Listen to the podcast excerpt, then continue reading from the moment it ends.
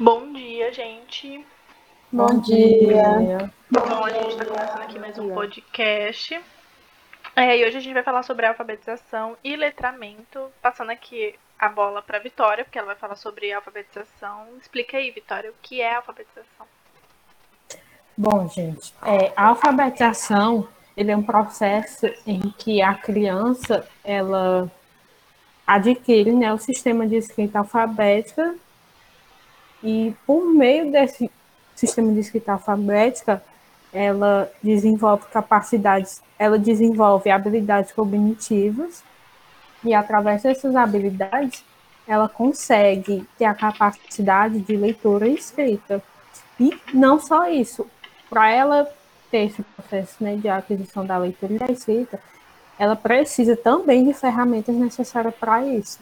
É, a gente pode dar um exemplo do lápis, do papel, da borracha, dos textos, da frase. E é isso. Então, e agora é, alfabetização, né? Ficou com a Vitória e a gente vai saber um pouco mais sobre letramento, aí a gente conversa mais sobre isso. Né, Gabi? Isso. Então, é, letramento, que é o letrar, é a capacidade da criança ler e escrever também.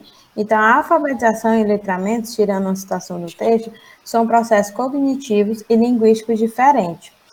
Porém, a aprendizagem e o ensino depende de um do outro. Então, para a criança saber letrar, ela tem que ter o objetivo, né? São não só na sala de aula, mas social, questão de interagir, de interpretar, de produzir textos de diversos gêneros, tendo várias habilidades. Então, o letramento vai ser a junção da alfabetização com o cotidiano dela. Isso. E tem algum exemplo sobre isso? Temos sim, Ticiane. Até porque devemos lembrar que esse período da alfabetização é um marco muito importante na vida das crianças. Por isso, tanto a alfabetização como o letramento da criança precisa acontecer de forma natural, lúdica e divertida. Afinal, essa é a forma na qual elas aprendem melhor, não é isso? É, entendi, então. Estou entendendo aqui. Tem mais exemplos sobre a, a de onde a gente une o letramento e a alfabetização? Tem, Sim, tem os exemplos a... são inserir a ludicidade na sala de aula, engajando os alunos no processo de alfabetização e letramento, através do uso dos materiais manuais, que tem como benefício ajudar a criança a desenvolver concentração, disciplina, capacidade cognitiva, coordenação motora, imaginação e criatividade. A Yasmin ia falar a... alguma coisa. Fala, Yasmin. É, também tem a musicalidade, né? E as brincadeiras. As músicas a gente sabe que faz muito sucesso no meio infantil e a gente pode transmitir conhecimento através das músicas, né? Lembrando que a música desperta inúmeros sentidos no cérebro humano, como a marcação temporal, ritmo corporal, entonação da fala e a noção espacial. Ela faz com que o tempo passe mais rápido e torne essa. Como é o nome, gente? É, esse aprendizado do, da criança uma forma mais prazerosa e leve, né? As brincadeiras também não é assim brincar e deixar a criança solta sem nenhum objetivo hum. tudo. É para a criança é, fixar mais o que ela acabou de aprender. Aí, como de uma forma lúdica, né?